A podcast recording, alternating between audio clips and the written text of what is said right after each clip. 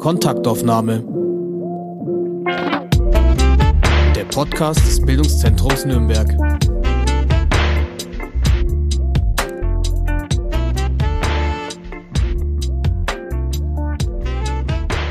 Guten Tag, liebe Zuhörerinnen, liebe Zuhörer. Die heutige Folge des Podcasts wird definitiv anders sein als alle, die wir bisher produziert haben. Heute ist der 3. März 2022, Tag 8 seit dem Einmarsch Russlands in die Ukraine. Die Ereignisse überschlagen sich und ich bin mir sicher, dass am Donnerstag, den 10. März, wenn wir dieses Gespräch veröffentlichen, sehr viele Sachen wieder ganz anders aussehen als heute. Wir wollen jedoch diese Momentaufnahme festhalten, aber auch viel mehr allgemein über Kharkiv, die ukrainische Partnerstadt Nürnbergs sprechen und über die Beziehung zwischen beiden Städten und selbstverständlich auch darüber, was Nürnberg schon jetzt tut und was wir alle tun können, um zu helfen. Meine Gesprächspartnerin weiß das alles besser als irgendjemand anders in Nürnberg, denn ich spreche heute mit Antje Rempe, Vorsitzende des Kharkiv Nürnberg Vereins. Hallo Antje. Hallo, hallo Krajina. Ähm, liebe Antje, in diesem Podcast sprechen wir gerne mit unseren Gästen über ihre persönliche Geschichte, über wichtige Entscheidungen und Wendepunkte in ihrem Leben.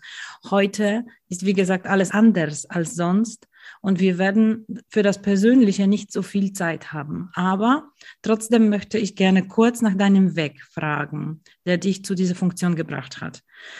Du hast äh, neben der deutschen auch die amerikanische Staatsbürgerschaft. Du bist Übersetzerin Du hast über 20 Jahre im Bildungszentrum gearbeitet als Fachbereichsleiterin für seltene unterrichtete Sprachen von 1986 bis 2007 und hast etwa 100 Sprachkurse von Arabisch bis Ungarisch geplant. Stimmt das alles? Ja, das stimmt. Und äh, vielleicht auch ironischerweise mhm. habe ich Russisch gelernt ähm, mhm. in Amerika, oh. in USA ja, habe ich mit Russisch begonnen und zwar direkt nach dem Sputnik-Schock äh, war in Amerika so eine, ein Gefühl, wir müssen äh, auf, den, auf den Stand der Sowjetunion kommen, wir müssen äh, mehr, äh, mehr Sprachkurse anbieten in Russisch, in Chinesisch und so weiter. Und dann war in meiner Highschool tatsächlich ein Spanischlehrer, der aus Polen kam und Russisch konnte. ja. Und der hat den, diesen Russischkurs gemacht. Und äh, meine, damals hat meine Familie gesagt, das hat wirklich Zukunft. Das heißt, auch an der University of Michigan Michigan habe ich dann sogar also äh, Russisch als mein Hauptfach äh, belegt und äh, habe meinen Bachelor in Russisch und Eng und Deutsch gemacht. Und das hat tatsächlich dein Leben bestimmt. Also das hat mein Leben tatsächlich mhm. bestimmt, obwohl ich immer an bestimmten Teilen hatte ich immer das Gefühl, ich kann damit überhaupt nichts anfangen, weil ich dann zurückgegangen bin nach Deutschland und erst hat dieser Bachelor damals überhaupt nichts gegolten.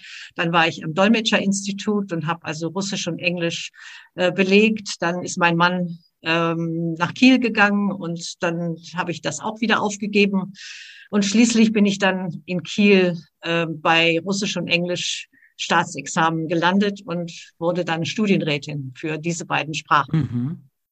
Ja, aber dann ging ich nach nach Nürn ging mein Mann nach Nürnberg und in Nürnberg konnte ich hatte ich auch inzwischen zwei Kinder und deshalb ähm, war also mit Schuldienst daran gar nicht zu denken.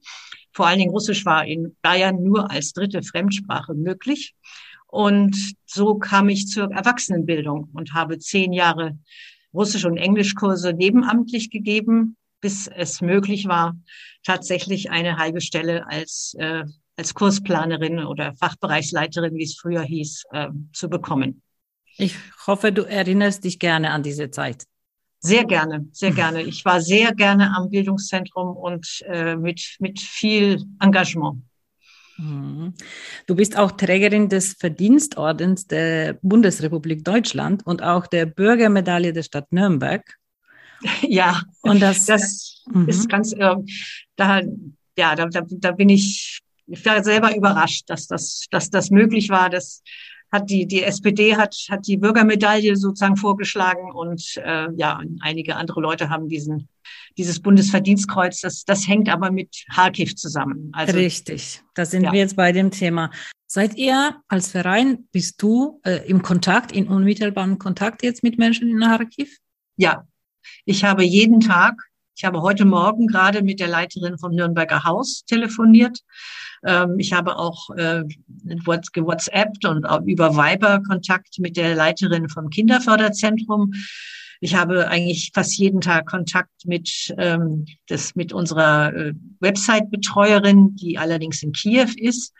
Ähm, ich habe auch gestern, heute habe ich auch eine WhatsApp von Leiter der Sozialstation bekommen und von, und gestern habe ich auch die, die frühere Sozialreferentin. Also ich bin eigentlich jeden Tag mit allen in Kontakt und wir haben ja auch im Augenblick ein paar Aktionen laufen. Mhm. Und äh, also wir haben in dieser Woche ähm, gehört von unseren Firmen, was man Geld überweisen kann.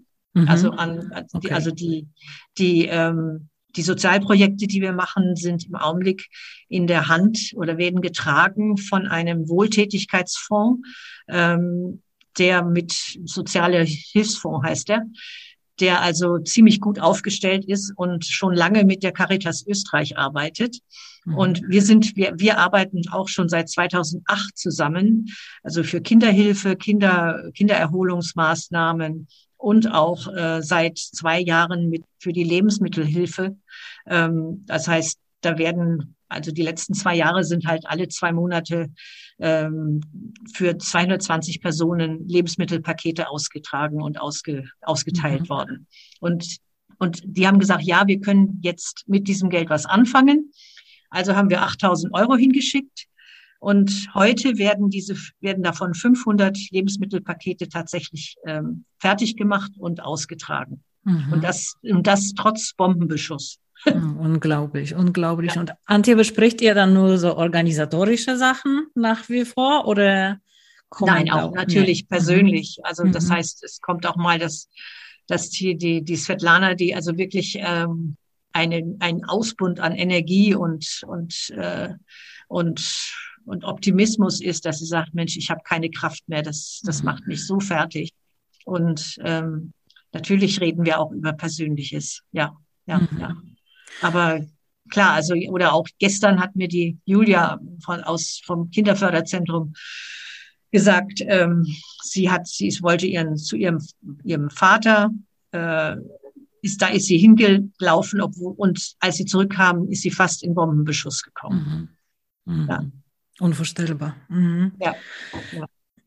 Äh, du hast jetzt von Geld gesprochen. Geld ist unheimlich wichtig. Äh, das Konto, was, äh, also Vereinskonto, wurde jetzt auch offiziell zum Hilfekonto der Stadt Nürnberg erklärt.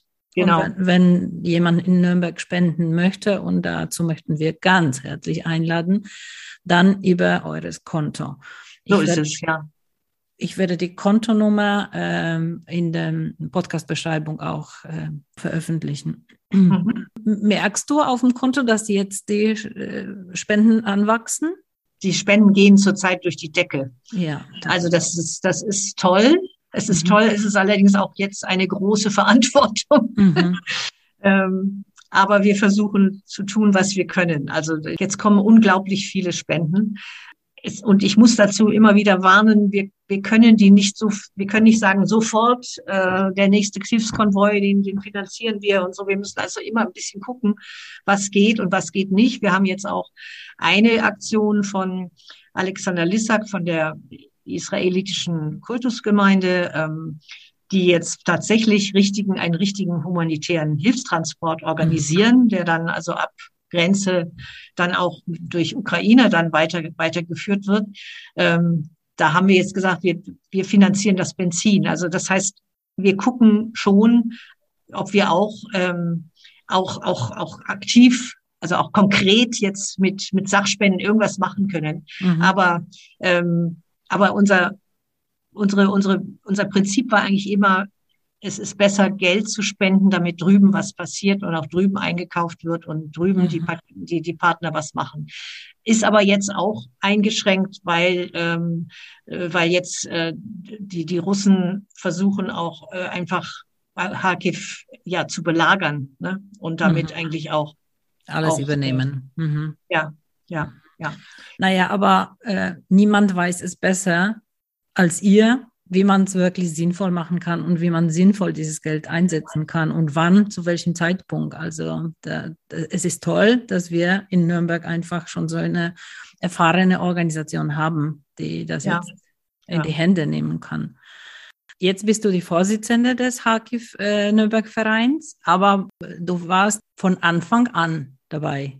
Richtig. Also 1990 mhm. entstand mhm. die Städtepartnerschaft mhm. im April und dann 1991 zerfiel die Sowjetunion und 1991 im Dezember hat die Ukraine in einem Referendum, wo, wo über 91 Prozent der Bevölkerung haben sich dann ausgesprochen, dass die Ukraine sich unabhängig macht. Mhm. Und das heißt, plötzlich hatte die Stadt Nürnberg nicht eine sowjetische Partnerstadt, sondern eine ukrainische. Mhm. Und das war schon ein großer Unterschied. Und vor allen Dingen damals war die Ukraine auch, die hatte zwar sehr viel Hoffnung, sie würde damit besser sich stellen, aber alle wirtschaftlichen äh, Verbindungen zur Sowjetunion brachen ab und auch es gab eine sehr hohe Inflation. Die Menschen kamen in, von einer Krise in die andere. Und da äh, in dieser Zeit 1993 haben wir dann den Partnerschaftsverein gegründet. Mhm.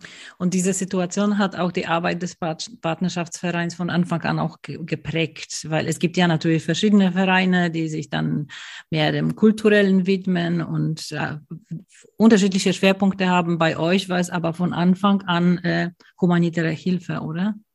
Äh, ja, das war ein Schwerpunkt, aber der andere Schwerpunkt war immer Begegnung und mhm. zwar Begegnung auf Augenhöhe. Also was wir nicht wollten, wir haben, wir sind sehr schnell eigentlich von den humanitären Hilfstransporten weggekommen, mhm. weil wir gesagt haben, dieses Modell, also wir kommen da als die großen äh, Retter. Samariter ja. und und die anderen sind die Armen, äh, mhm. sind, denen man also irgendwas zusteckt.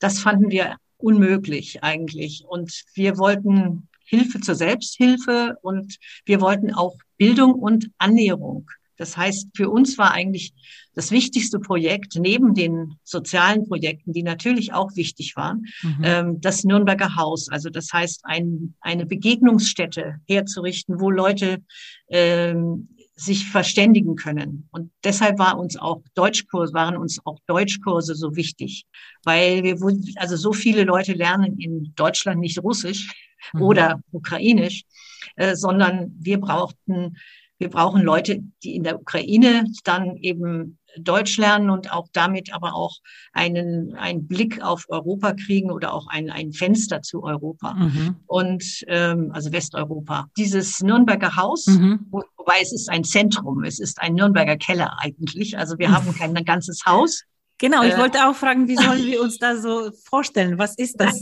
eigentlich? Ist das sowas wie ein Krakauer Haus hier?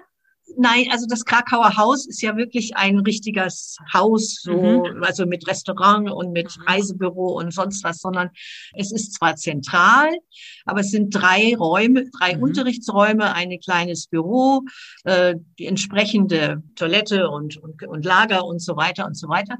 Ähm, das ist es eigentlich. Also das mhm. heißt, es sind drei Unterrichtsräume, wo, wo man auch äh, durchaus ein, ähm, ja mal auch auch eine, auch eine Kulturveranstaltung, also einen Vortrag halten kann. Also bis zu, wir haben in diesem einen Raum bis zu 80 Leuten auch schon drin gehabt.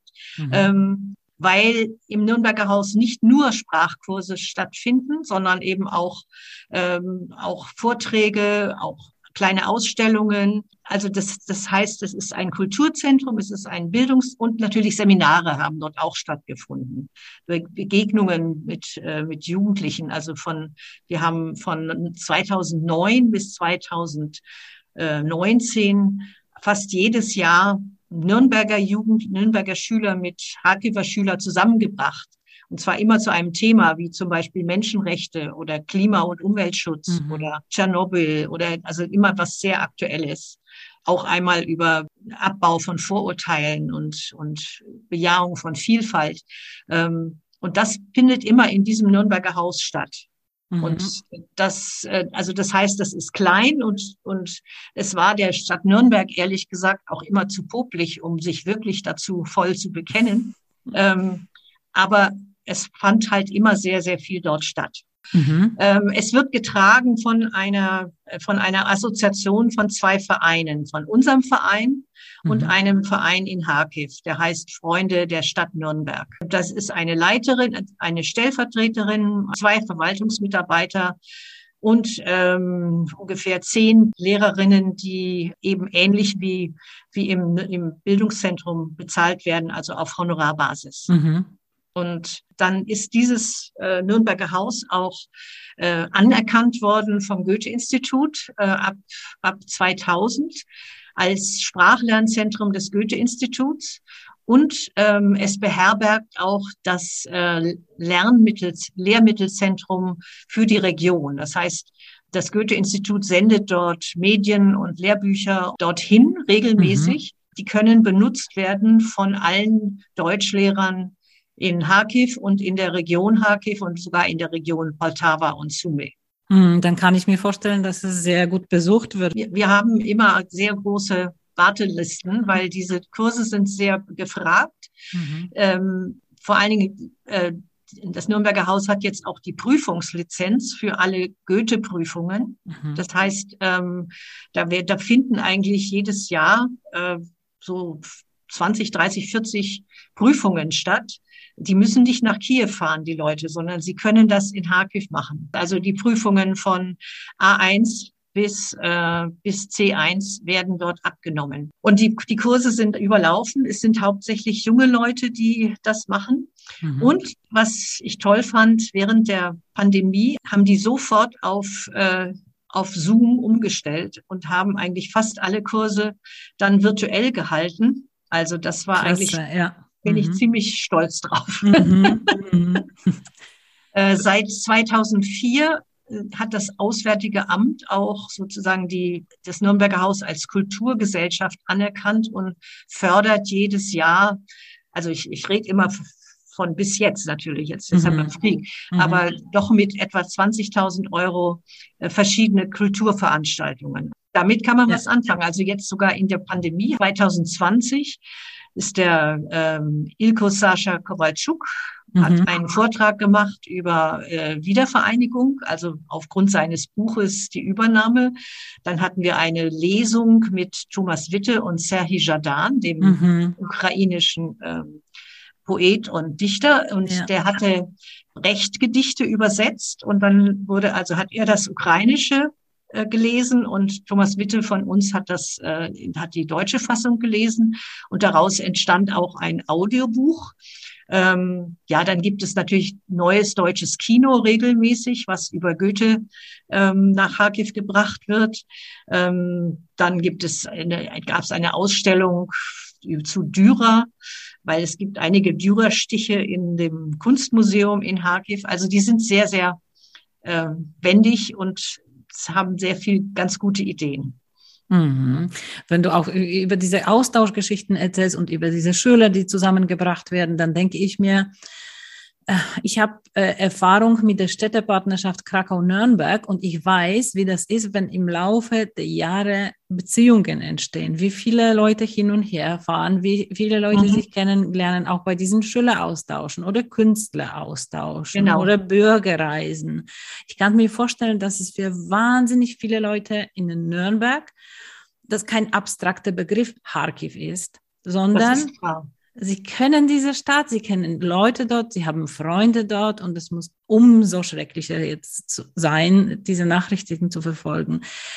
Äh, ich wollte dich äh, fragen, für, für diejenigen, die dort nicht waren, und ich war zum Beispiel nie in Kharkiv, dass du uns ein bisschen über die Stadt auch erzählst. Was ist das eigentlich für eine Stadt? Also wir wissen natürlich, eineinhalb Millionen Einwohner, zweitgrößte Stadt in der Ukraine, ganz nah an die russische Grenze. Also ich glaube 40 Kilometer, mehrere Universitäten und Hochschulen. Aber wie ist eigentlich diese Stadt äh, so? Was macht sie aus? Was ist typisch für Kharkiv? Ja, das ist schwer zu sagen. Also es ist vielleicht eine gewisse Offenheit, äh, würde ich mal sagen. Also das heißt, ähm, natürlich ist Kharkiv ist einerseits sowjetisch geprägt, russisch geprägt. Mhm. Ähm, die äh, äh, aber auch, man merkt aber auch, dass es, dass es in dem 19. Jahrhundert auch sehr viele ausländische Investitionen gab und auch, auch viele Gebäude, die eigentlich von großen Unternehmern in Deutschland oder in, in, in England dann eigentlich geprägt wurden. Also es gibt zum Beispiel ein, ein, ein Viertel, das heißt Novaya Bavaria, mhm. wo also hauptsächlich dann auch Bierbrauereien waren. Mhm. Ähm, es, es gab ein, ein, es gab also viele, viele Spuren von Deutschland, Deutschen in Harkiv, ein, ein, ein Herrn Helferich, der also so ein Zuckerfabrikant war. Und es gab auch eine, eine äh, sehr aktive deutsche Kirche, also äh, lutherische Kirche, die dort aktiv war. Also Harkiv ist sehr, ist vielfältig und ist, ist sehr offen. Mhm. Ähm, rein vom Stadtbild ist es geprägt, äh, auch von ja, Gründerzeit einerseits, also vom Anfang des 19. 20. Jahrhunderts. Da sind sehr viele äh, Gebäude, die so ein bisschen aussehen wie, wie, äh, wie bei uns Jugendstilartig.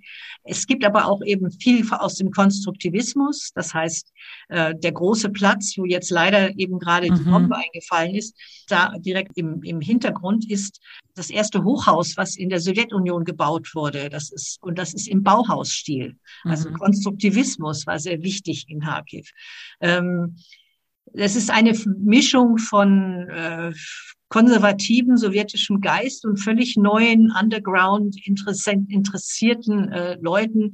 Das sieht man auch, dass Serhii Jadan, der mhm. aus Kharkiv kommt, jetzt eigentlich der bekannteste und wichtig, fast wichtigste Schriftsteller der Ukraine, Ukraine ist. Ja. Mhm. Und und auch auch so dieses dieses schillernde, dieses äh, sowohl als auch, also hier die europäische äh, Tradition und da aber auch eben äh, dazu stehen, wir sind hier im, im Osten der Ukraine, äh, wo eben wo alles doch ein bisschen anders ist und wo natürlich auch furchtbar viel kaputt ist und man aus diesen Ruinen mental irgendetwas zimmern muss. Also ich mhm. kann nur jedem ähm, empfehlen, von Serhii Jadan entweder, ähm, wie heißt das, äh, also er hat ein Buch über Kharkiv geschrieben, jetzt komme ich auf den Namen nicht, aber das andere ist, äh, das, das ist äh, die Erfindung des Jazz im Donbass. Und das genau. ist also ein sehr typisch für diese, diese Haltung in der Ostukraine auch von dieser, dieser neuen Leuten. Und es, und die, die, die junge Szene ist sehr lebendig, sehr ähm, aktiv. Ja, dann gibt es in Kharkiv auch die wichtigste Menschenrechtsgruppe in der Ukraine. Mhm. Die heißt Kharkiv Menschenrechtsgruppe. Kann man auch im, ähm, im, im Netz äh, nachlesen. Die haben also regelmäßig äh, dokumentieren sie alle Menschenrechtsverletzungen jetzt im, im Donbass, in, in der, äh, auf der Krim. Ähm, früher war die, die waren schon aktiv noch in der Sowjetunion und sind eigentlich äh, sehr bekannt und sehr aktiv. Mhm. Ich lese gerade äh, das Buch äh, Internat vom Sergei ja. Jadan, das letzte ja. Buch. Ähm, das kann ich nur empfehlen. Tolle genau. Beschreibung der, der Situation, diese Unheimlichkeit der Situation, genau. in der die vertraute Umgebung, einfach städtische Umgebung, sich auf einmal in so eine Kriegsdschungel verwandelt. So ist es. Und es ist genau das, was jetzt unseren Partnern passiert. Also ich habe jetzt Ganz auch genau. an dieses Buch so oft gedacht, weil ich mhm. das, da habe ich das, ich habe das vor zwei, zwei Jahren gelesen mhm. und fand es auch sehr gut, aber das war dann für uns noch weit weg. Und jetzt denkt man, mein Gott, das ist genau das, was unsere Partner, unsere Freunde gerade erleben. Richtig, ja. Aber hilf uns noch ein bisschen zu verstehen. Die meisten Menschen in Kharkiv sprechen Russisch. Und 2014 gab es auch in Kharkiv Umsturzversuche von mhm. pro-russischen Kräften, die dann vereitelt die, die, wurden. Ja. ja? die pro-russischen Kräfte kamen zum großen Teil von Belgorod über die mhm. Grenze. Das mhm. heißt, das waren keine echten Harkiver. Mhm. Natürlich haben sie auch Unterstützung bekommen von Leuten, die entweder also äh, dachten, sie würden damit also also irgendwie Profit machen, aber natürlich auch von alten Menschen, die nur Nostalgie hatten nach der Sowjetunion und eben nur russisches Fernsehen und russische Medien mhm. schauten. Aber die, der, also zum Beispiel dieser Sturm auf das Verwaltungsgebäude äh, am 4. April oder wann war das? Am 2. April 2014, mhm. das kam aus Belgorod und, und das war in diesen Wochen ne, war das wirklich schrecklich. Immer am Wochenende kamen diese sozusagen Touristen und haben das, haben dann Harkiv aufgemischt. Dass es Touristen waren, hat man schon daran gesehen, dass sie, sie wollten äh, das Rathaus stürmen und sind dann stattdessen äh, zum Shevchenko-Theater gegangen und haben gedacht, das wäre es, ja. Und, also, mhm. ähm, und da waren aber dann, auch wenn Kharkiv eigentlich russisch geprägt ist, habe ich schon gesagt, und eigentlich äh, die, die, äh, die Stadtspitze vor allen Dingen waren sehr russlandfreundlich, dann aber Herr Kernes, der damalige Bürgermeister, war auch gleichzeitig Jude. Und man muss dazu sagen, diese, gerade diese ähm, russischen separatistischen äh, Kräfte, die aus Russland kamen, ähm, die waren auch wirklich neonazisch, faschistisch ähm, drauf. Also mhm. der Mann, der dann ähm, am 1. April die russische Fahne gehisst hat, auf dem, ähm, das war im März irgendwann, äh, auf, auf dem, diesem Gebietsverwaltungsgebäude, ähm, der, das war ein Moskauer, bekannter Moskauer Neonazi. Mhm. Also das hat man in, in, dem, äh, in dem Netzwerk Kontakt hier dann gesehen. Ähm, aber Kharkiv hat Gott sei Dank eben nicht das Los von Donetsk und Lugansk erlitten, mhm. auch deshalb, weil es eben dort sehr viel, viel mehr Intelligenz, also durch die, die durch die Universität mhm. gibt es einfach sehr, sehr viel Leute, die, ein, die sich auch gewehrt haben und die äh, auf die Straße gegangen sind. Äh, und, ähm, und dann der Avakov, der damalige Innenminister von der Ukraine, hat auch dann sofort entsprechende Kräfte nach Kharkiv geschickt. Herr Avakov kam selber aus Kharkiv, also der, der war mal Gouverneur vom Kharkiver Gebiet und, ähm, und wollte äh, und hat, hat dann also eigentlich die Separatisten sofort wieder vertrieben. Mhm. Und damit war klar, also äh, in Kharkiv kann nicht das passieren, was in, in, im Donbass passieren in Donbass. kann. Mhm. Ja. Äh, die ja. Sprachen, das Spracheproblem ist kein Problem. Das ist, wird mhm. künstlich aufgebaut. Ähm, die Verkehrssprache ist nach wie vor in Kharkiv Russisch, aber die mhm. meisten Leute spielen, sprechen auch Ukrainisch. Und ähm, und jetzt natürlich nach, in, durch den Krieg hat Ukrainisch eine stärkere Bedeutung bekommen, dass Leute sagen, auch politische Bedeutung, sagen, wir möchten jetzt wirklich Ukrainisch sprechen. Mhm. Ähm, aber eigentlich ist dieser ganze, dieses ganze Märchen, wir müssen Russen äh, äh, beschützen, ist einfach lächerlich. Also mhm. ähm, niemand wird wegen, deswegen, weil er Russisch spricht, in irgendeiner Weise diskriminiert. Mhm. Und was tut jetzt die Stadt Nürnberg, um ihrer Partnerstadt zu helfen? Die Stadt Nürnberg tut sehr viel, vor allen Dingen bei der Aufnahme von ukrainischen Flüchtlingen. Mhm. Da möchte ich auch mal sagen, das macht wirklich die, die Stadt Nürnberg. Ich mhm. bin jetzt auch von ähm, über, überflutet worden von Angeboten. Ich habe eine, eine Unterkunft und so weiter. Ähm, ich habe jetzt heute gerade erst ein aus den äh, Angeboten in BE Integration, also ähm, dieses Portal der Stadt mhm. Nürnberg, ähm, habe ich jetzt mal die wichtigsten äh, Adressen und Links mal rausgesucht und auf ein, eine Liste gebracht. Und die ähm, kann ich jetzt jedem zuschicken, der, der irgendwas machen will. Es gibt aber natürlich auch die Anlaufstelle, vor allen Dingen in Heiliggeist. Mhm. Ähm, Haus, wo eben, äh, wo, wo alles gebündelt wird. Und das finde ich auch sehr vernünftig, ähm, denn an, offensichtlich kommen jetzt schon eine ganze Menge ukrainische Flüchtlinge und dann dabei natürlich auch welche aus Kharkiv nach Nürnberg. Mhm. Und die Hilfsbereitschaft ist sehr groß, mhm. aber es muss koordiniert werden. Und, und diese Koordination muss, kann, kann unser, damit kann unser Verein sich nicht, äh, nicht belasten. Mhm. Also außer eben diese Liste weiterzuschicken. Ja, aber die Zusammenarbeit zwischen euch und der Stadt Nürnberg, also konkret mit dem Amt für internationale Beziehungen, war von Anfang an da. Ja, und das war von Anfang an da und ist ganz hervorragend, muss mhm. ich sagen. Also ich bin der Frau Schüssler und dem Herrn Nevaril, der für Harkiv zuständig ist, sehr dankbar. Wir, wir haben ein sehr, sehr gutes, äh, gute Zusammenarbeit. Und wir hatten aber auch früher immer, äh, haben wir versucht, gut zusammenzuarbeiten. Mhm. Äh, ja, und du hast auch gesagt, äh, die Informationen äh, kannst du zuschicken. Äh, da ja. muss ich an deinen Newsletter denken, den ich dann regelmäßig bekomme und lese und bewundere, wie gut du mit, dich seit Jahren schon mit dem Thema auskennst und wie, ein, was für ein Pressespiegel da immer kommt. Mm, zum einen will ich von dir wissen, wie, sich, wie man sich jetzt für deinen Newsletter anmelden kann, falls man den noch nicht abonniert hat. Ja, unsere Website ist äh, sinnigerweise genau vor einer Woche, also ein, als der Krieg begann, ist die gehackt worden. Mhm. Und zwar deshalb, weil sie von, ähm, von einer ukrainischen Webdesignerin ähm, betreut mhm. wird in Kiew. Und die arbeitet da mit einem großen Datenzentrum in Kiew zusammen. Und dieses Datenzentrum ist eben, äh, hat einen Cyberangriff erlitten. Und bis jetzt ist das nicht wieder hergestellt worden. Aber mhm der, ähm, äh, wir haben jetzt, die Stadt Nürnberg hat uns angeboten, äh, über ihre Website zu Harkiv uns, uns dort also eine, einzurichten auch.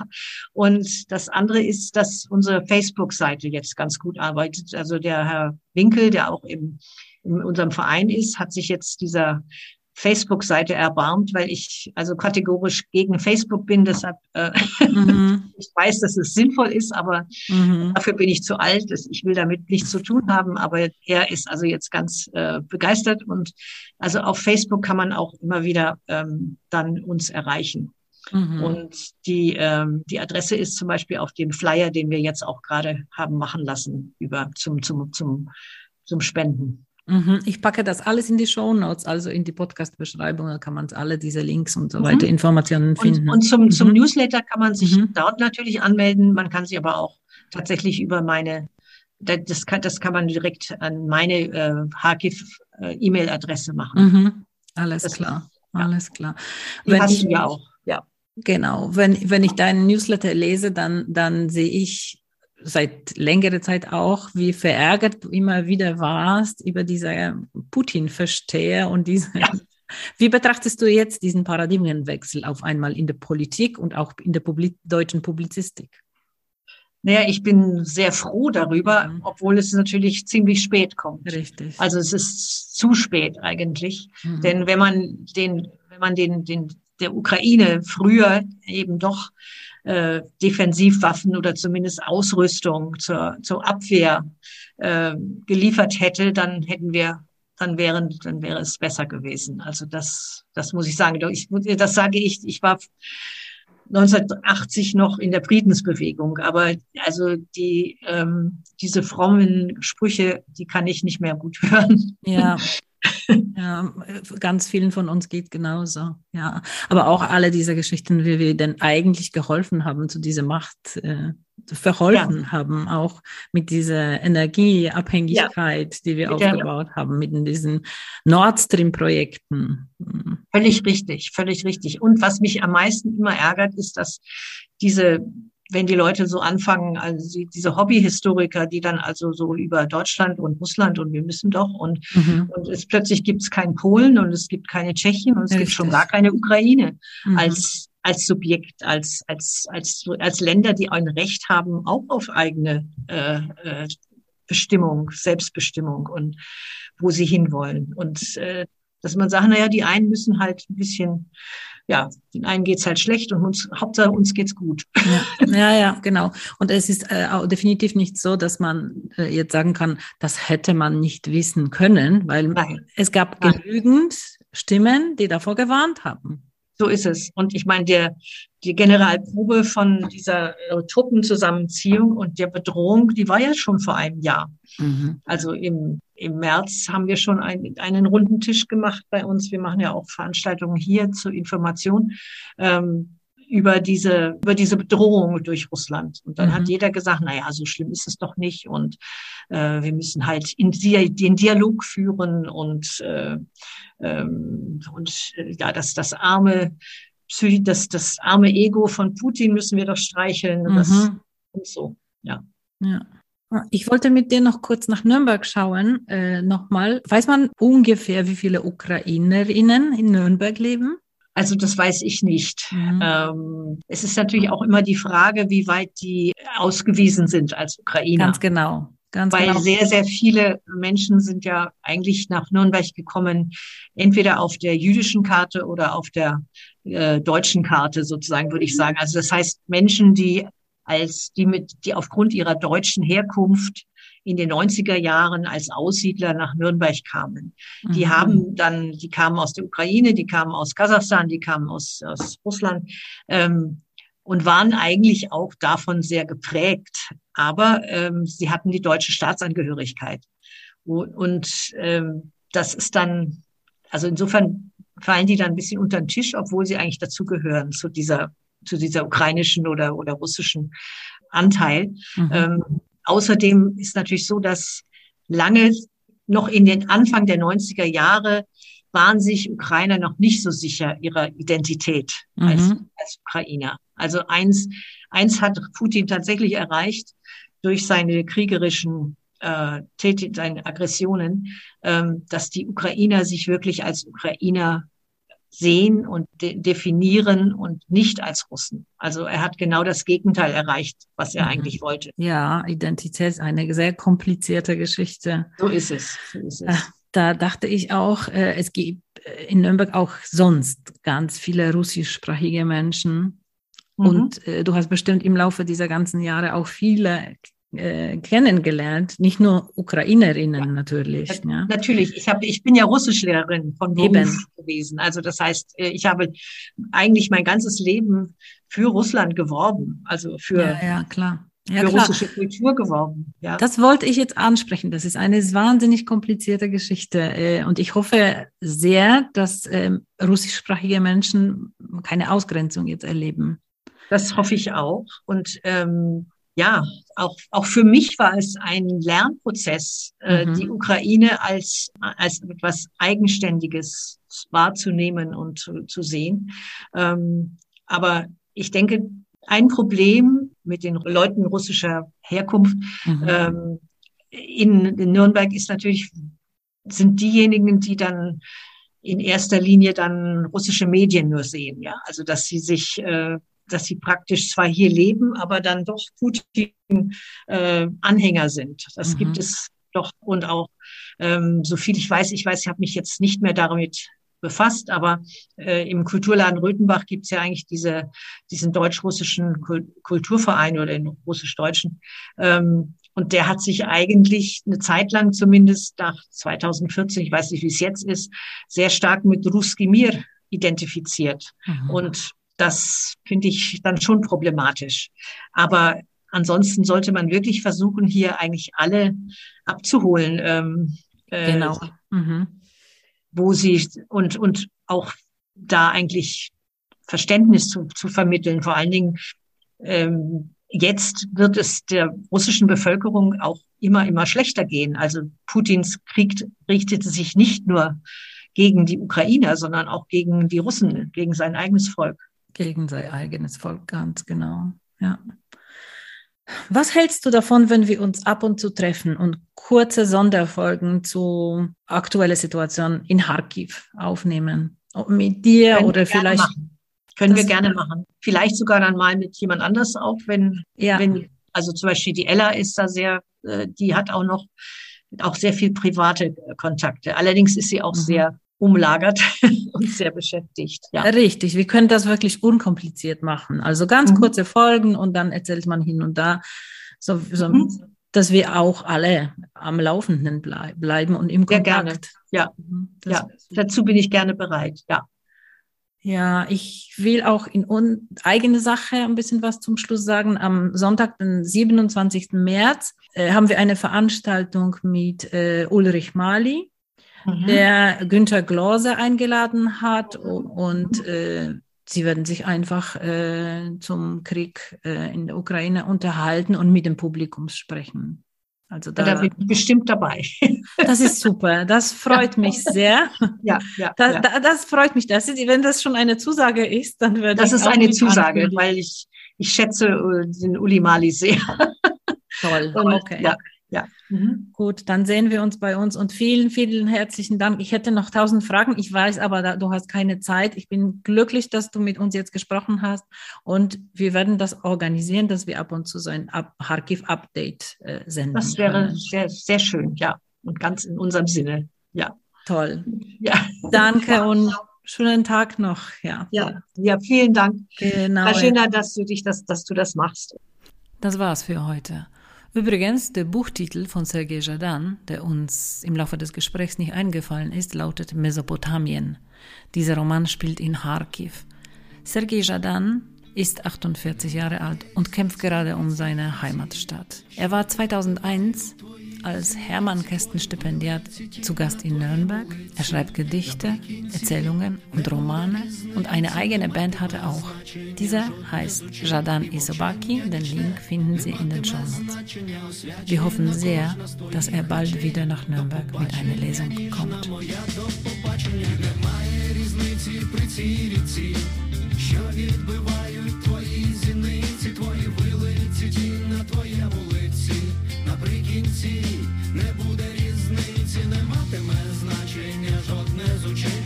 мовчання нічне, не матиме значення, освячена кожна з твоїх речей.